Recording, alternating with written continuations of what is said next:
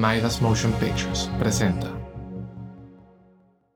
Bienvenidos a Postales, un podcast de crónicas de viajes, anécdotas graciosas, tristes, románticas y todas aquellas que ocurren al viajar. Soy Sergio Tapias y esta es una nueva postal.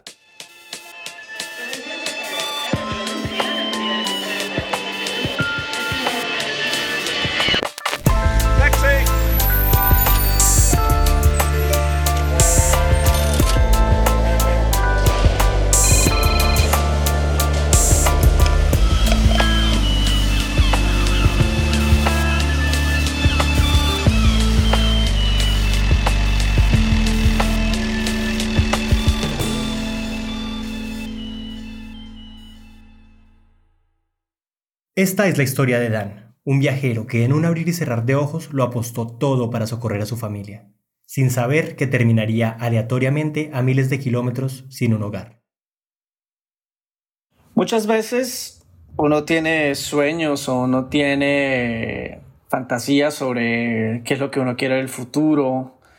Todo parece como estar en un camino completamente pavimentado, un camino en el cual uno se siente seguro, pero las cosas cambian de un momento a otro, casi que de una hora a otra y básicamente lo empujan a tomar decisiones de las cuales uno simplemente tiene que hacerse responsable de, de sus consecuencias.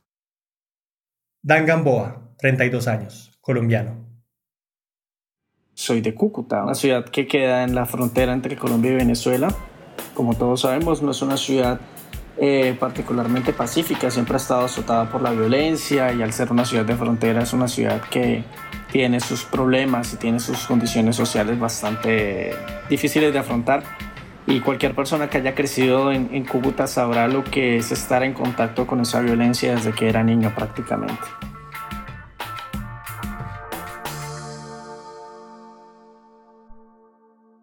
En estos momentos estoy viviendo, o en estos momentos podría decir que estoy sobreviviendo en Rumania, básicamente siendo el último turista que queda en esta ciudad. Mm, y fueron una serie de circunstancias las cuales me llevaron a, a terminar viviendo aquí, después de haber estado hace siete meses viviendo en China, siendo un ejecutivo en una empresa, con mi hogar estando tan lejos de mí en Colombia viendo que no importa qué tan lejos uno viaje o qué tan lejos uno se mueva, uno siempre va a estar vinculado a él. Para entender cómo Dan se quedó atrapado en Rumania, hay que retroceder un poco en el tiempo. Y esto lo digo porque a finales de agosto, si no es mal, un 31 de agosto, mientras yo trabajaba en China, el mismo día que se iba un gran amigo, después de haber hecho unas prácticas de, de su universidad en, en, mi, en mi empresa, unas prácticas que básicamente me cambiaron la vida, me cambiaron muchísimo la forma que yo percibía lo que era el trabajar. En un momento donde podría decir que yo estaba en la mejor posición laboral que he estado alguna vez en mi vida.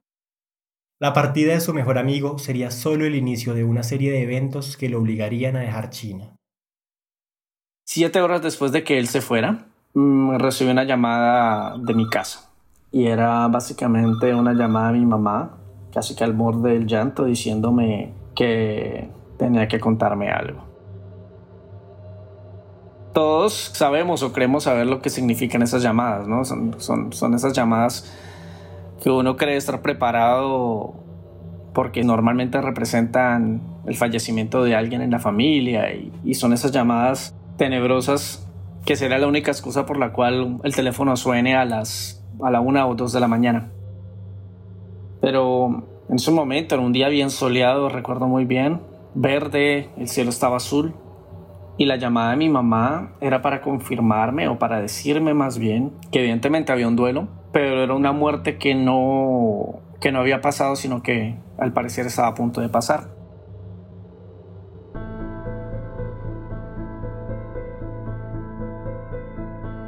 Yo tengo un sobrino, el cual yo considero básicamente mi hermano porque crecimos juntos que es hijo de mi hermana, y él había visto algo que no debía haber visto.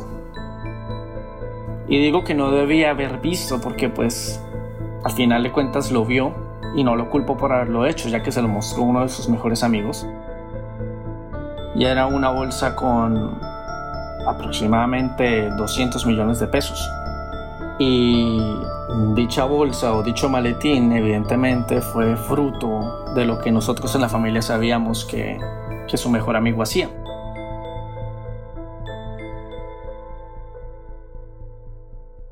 Lo que sucedió era que una semana después de que él había visto dicha cantidad de dinero, alguien entró a la casa de su mejor amigo, que aparte era vecino, y se robó o se robaron ese dinero. Mi sobrino en ese momento no estaba en la ciudad, pero al ser una de las pocas personas que vio esa cantidad de dinero, evidentemente fue culpable, casi que automáticamente por no solamente por su mejor amigo, sino también por los no sé, mafiosos, narcotraficantes, traquetos, como se quiera llamar, quienes eran al final los dueños de ese dinero. Mi sobrino fue perseguido, fue instigado, aparecieron varios hombres en su casa, se lo llevaron, lo secuestraron durante unas horas, le buscaron escenas de alguien siendo torturado y aparentemente muerto. Y Básicamente le dijeron que si él no respondía por el dinero, en 24 horas iba a ser asesinado. Y que de él escaparse iban a asesinar a su hija, iban a asesinar a mi hermana. Cuando mi sobrino volvió a la casa fue precisamente el momento en el cual mi madre decidió llamarme para contarme lo que estaba pasando. Pues parce, uno que hace en ese momento. La impotencia de, de que a pesar de que el corazón de uno está en la casa, pero uno está a 13.000 kilómetros de distancia y uno no puede hacer nada más. O bueno, uno piensa que uno no puede hacer nada más. Evidentemente hizo que, que yo también me fracturara y, llorara también, especialmente cuando escuché la voz de mi hermana. Porque pues uno piensa que la violencia en Colombia siempre está lejos de uno, siempre está en, en, en lo más remoto posible, pero no, la verdad siempre está más cerca de lo que parece y hasta no tenerla así de cerca uno no se da cuenta que las cosas simplemente no han cambiado. O al contrario creo que las cosas simplemente han estallado más o se han intensificado más. Durante esas 24 horas en las cuales evidentemente no, no pude dormir me tocó tomar una serie de decisiones que al son de hoy no sé si no sé pero definitivamente me cambiaron la vida una vez más en este momento Dan se puso en contacto con personas cercanas en Colombia, que sabía le podían ayudar en estos tiempos difíciles. Fui hasta la oficina del que ese entonces era mi jefe, le conté el caso. Creo que fue una de las pocas personas que me ha visto llorar. Él entendió y le dije básicamente que, que el próximo mes no iba a estar muy en mí mismo, sino pues que entendiera lo que estaba pasando. Ese día convencí a mi familia de que con lo poco que tenían en la mano metieran todo en un morral Pocas horas después sus familiares estaban en un vuelo hacia Bogotá. Para mí fue muy frustrante porque yo durante muchísimos años le dije a mi familia, especialmente a mi sobrino, que saliera de ahí y que dejara esas amistades. Pero no, no me hicieron caso a tiempo. Pero aún así, la, la sangre siempre pesa y evidentemente no iba a ponerme a reprocharles eso, sino a buscar una solución inmediata a, a dicho problema. Mis sobrinos y mi familia entera, porque estoy hablando que incluso mi madre se fue con ellos. Son siete personas. Llegaron a Bogotá. Uno de mis amigos incluso les había preparado unos Ubers en el aeropuerto. Llegaron a mi casa. Y durante todo ese tiempo tenían miedo de salir, evidentemente. A ver, acaban de recibir una amenaza de muerte. Pero no solamente una amenaza de muerte. El mejor amigo de, de mi sobrino en ese entonces, pues Obviamente después de eso la amistad no es que se haya perdido, ya que fue él el que, los, el que lo entregó a los narcos, ya que fue él el que le dijo dónde vivía, ya que fue él el que básicamente lo amenazó y lo culpó de haberse robado el dinero. Empezó a extorsionar a mi familia y en especial a mi mamá diciéndole que si querían salvar la vida de mi sobrino tenía que entregarles la casa. Entonces, de un momento a otro, básicamente mi familia pasó a ser desplazada por la violencia, pero un desplazamiento urbano. En cuestión de horas, los siete miembros de mi familia no tenían dónde vivir y estaban viviendo donde, en mi apartamento. Y mi mamá, mi mamá en eso, pasa, mi mamá es muy brava, mi mamá en esto nunca flaqueó, nunca dijo nada, nunca se, nunca se, nunca, nunca, nunca cambió postura. Y pues es que es la casa por la cual ella había trabajado 32 años de su vida y jamás aceptó la extorsión. Jamás en ningún momento dijo que iba a dar la casa de ella por la vida de mi sobrino. Ojo, estamos hablando de que la que la extorsionó fue una vecina. porque si, si hay algo, una capa bien importante en todo esto es que estamos hablando de que esto fue un, que esto fue un asunto de, de vecinos. El mejor amigo de mi sobrino era vecino, vivía literalmente al frente de la casa. Durante todo el momento en el cual seguían las, las extorsiones, las llamadas, yo estuve detrás de todo. Yo les decía a ellos que grabaran absolutamente todo, registraran absolutamente todo, exportaran todos los chats, guardaran absolutamente todo. La situación se tornó tan tensa que en una de las pocas salidas que hicieron en Bogotá se encontraron de frente con la persona que los había amenazado. La solución era clara, debían irse del país. Se le compraron los pasajes para mi sobrino mayor y el hermano, que es el sobrino menor, y decidimos básicamente que ellos dos se fueran a Madrid, pidieran asilo en, la frontera, o sea, en el aeropuerto, presentaran todas las pruebas y pues entrar. Yo ya para ese entonces llevaba, ¿qué? Dos meses sin dormir bien.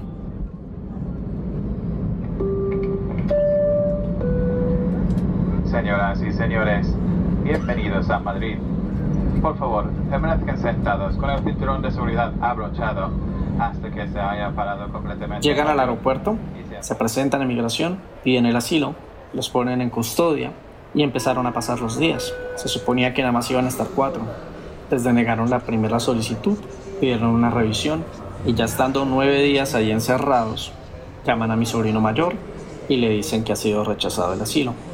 Y básicamente minutos después lo montaron en un avión para Colombia. Mi sobrino menor como el caso, los casos los toman de forma individual, mi sobrino menor fue llamado al día siguiente. Eso fue una pelea, evidentemente, porque querían irse y volverse juntos, pero pues ambos casos fueron atendidos uno por uno.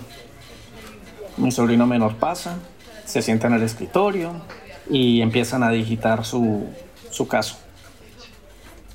Siendo aproximadamente las 2, 3 de la mañana en Colombia, mi hermana recibió una llamada y es la llamada de, con la voz de mi sobrino.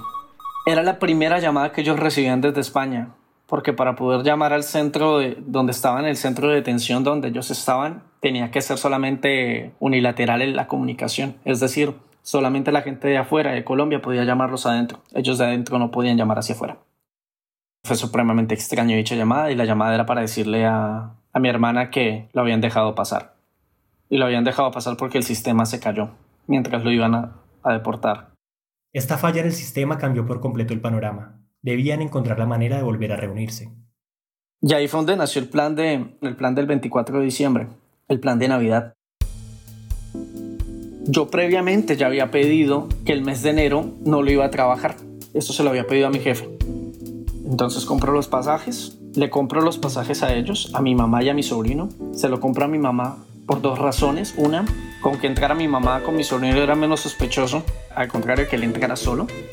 El hecho que fuera el 24 de diciembre lo hacía menos sospechoso, evidentemente era un viaje familiar. Y porque quería de mi mamá darle el mejor viaje de su vida. Ya había trabajado lo que había trabajado en China, tenía mis ahorros y yo simplemente quería hacerle a mi mamá feliz después de que la habían expulsado de su casa. Además de cumplir el sueño de su madre, Dan quería que olvidara los meses amargos que había pasado y el 25 de diciembre se encontraron todos en Madrid. Pasaron los días, se empezó una nueva vida y sucedió lo que nadie esperaba.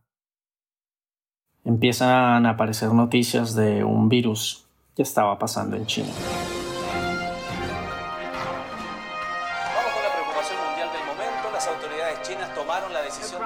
Aislar la ciudad de Wuhan, de 11 millones de habitantes, al igual que la cercana ciudad de... Y no sabía realmente qué era lo que iba a pasar. Simplemente había un nuevo virus que estaba sucediendo en Wuhan. Wuhan queda a escasos 100 o 200 kilómetros de, de, de Changsha y tenía miedo, evidentemente, empezaba a tener miedo. A ver, empieza, empieza a aparecer un virus, se cierra por completo toda una provincia. Y pasa uno viendo las cosas que pasan en China y después de vivir en China uno sabe que, que si el gobierno chino toma la decisión de cerrar toda una provincia, toda una ciudad, es porque es delicado lo que está pasando, no es normal, no es algo para tomárselo a la ligera. El gobierno chino no va a tomar el riesgo de perder millones de yuanes en una época tan especial como el Año Nuevo Chino. Y básicamente cierran toda una provincia y los trenes simplemente van a pasar por la ciudad pero no van a recoger ni dejar pasajeros. Estamos hablando de que Año Nuevo Chino es la mayor migración humana cada año, es la mayor migración de la historia.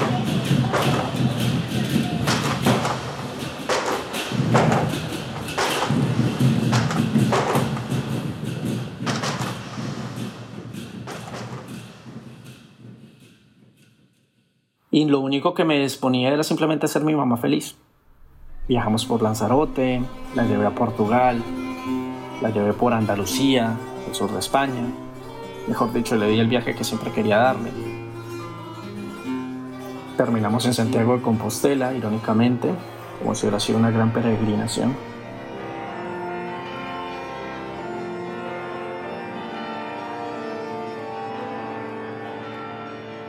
Mis boletos a China se cancelan, me mueven el pasaje y evidentemente yo no me sentía seguro de volver. Dan decidió irse a París, a esperar luz verde para volver a China mientras se aislaba voluntariamente, pero las cifras de contagiados no paraban de subir. El primer día que yo llegué a París llamé a mi jefe, le dije, mira, yo ya básicamente me gasté lo que tenía arreglándole la situación a mi familia, necesito trabajar de nuevo, pero no puedo volver a China de nuevo. ¿Qué hago? Lo que usted quiera hacer, lo hago. Y mm, lo único que recibía de China eran noticias aleatorias, porque ante todo esto el gran problema era que mi visa, mi residencia en China ya estaba a punto de expirar. Yo tenía que haber estado en China para marzo, para el primero de marzo, si yo quisiera tener tiempo para renovar mi, mi, residencia, pero pues era evidente que no iba a suceder. Y lo que menos quería era caer en la ilegalidad, porque si caía en la ilegalidad, era muy factible que me iban a bañar del territorio Schengen y bañarme del territorio Schengen significaba no volver a ver a mis sobrinos en meses o tal vez años. Entonces la decisión que tomé fue tomar un vuelo a un país que fuera la Unión Europea, que no fuera zona Schengen, que fuera económico, y decidí llegar a Rumania.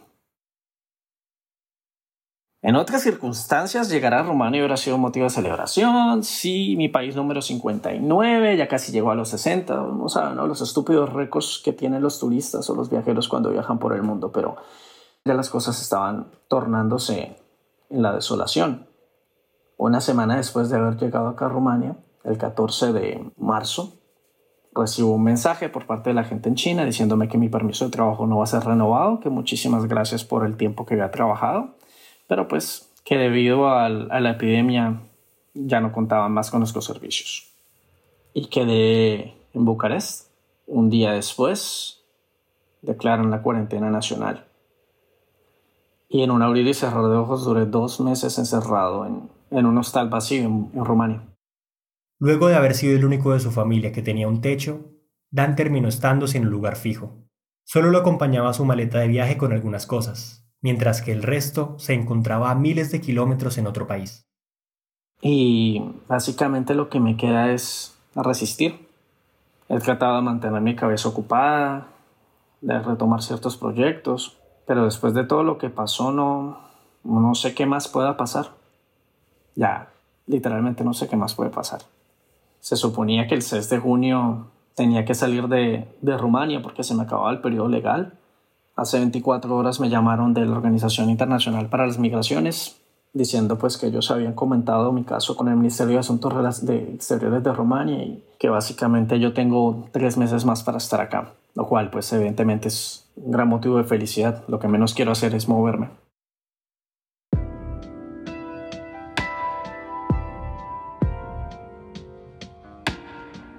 Y era como la primera vez en mi vida en la cual yo ya me estaba imaginando un futuro en, en, una empresa, o era la primera vez en mi vida en la cual yo estaba teniendo el trabajo soñado, donde veía que, que si bien habían problemas se estaban resolviendo. Había podido tener la posibilidad de traer uno de mis mejores amigos a trabajar conmigo y ver que funcionaba. Y básicamente mi forma de cambiar la perspectiva de trabajo cambió por completo.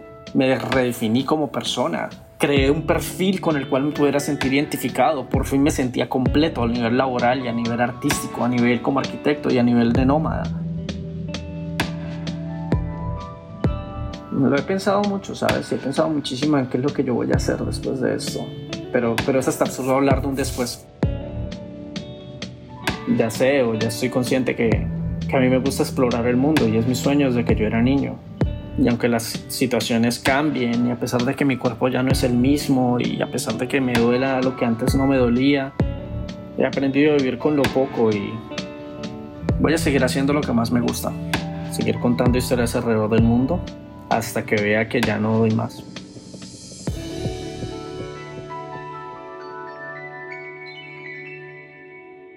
No existen decisiones malas ni buenas, porque siempre estamos obligados a tomarlas. Son los motivos los que hacen que dichas elecciones cobren sentido, y son las consecuencias las que nos dibujan el camino a tomar. Dan decidió arriesgar su futuro, pero está seguro que aunque ese mañana que se imaginó no se va a dar, existen muchos panoramas aún más prometedores, que de no haber sido por esta experiencia nunca hubiera llegado a imaginar. Este es el último episodio de la primera temporada de Postales. Pronto volveremos con más historias. Gracias a todas las personas que nos escuchan, a quienes nos contaron sus historias, a los que nos apoyaron con sus donaciones, porque son ustedes los que nos inspiran a crecer.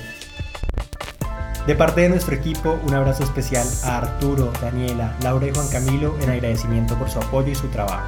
Si aún no has escuchado el resto de nuestros episodios, puedes hacerlo en postalespot.com o donde sea que escuches tus podcasts. Soy Sergio Tapias y hasta la próxima postal.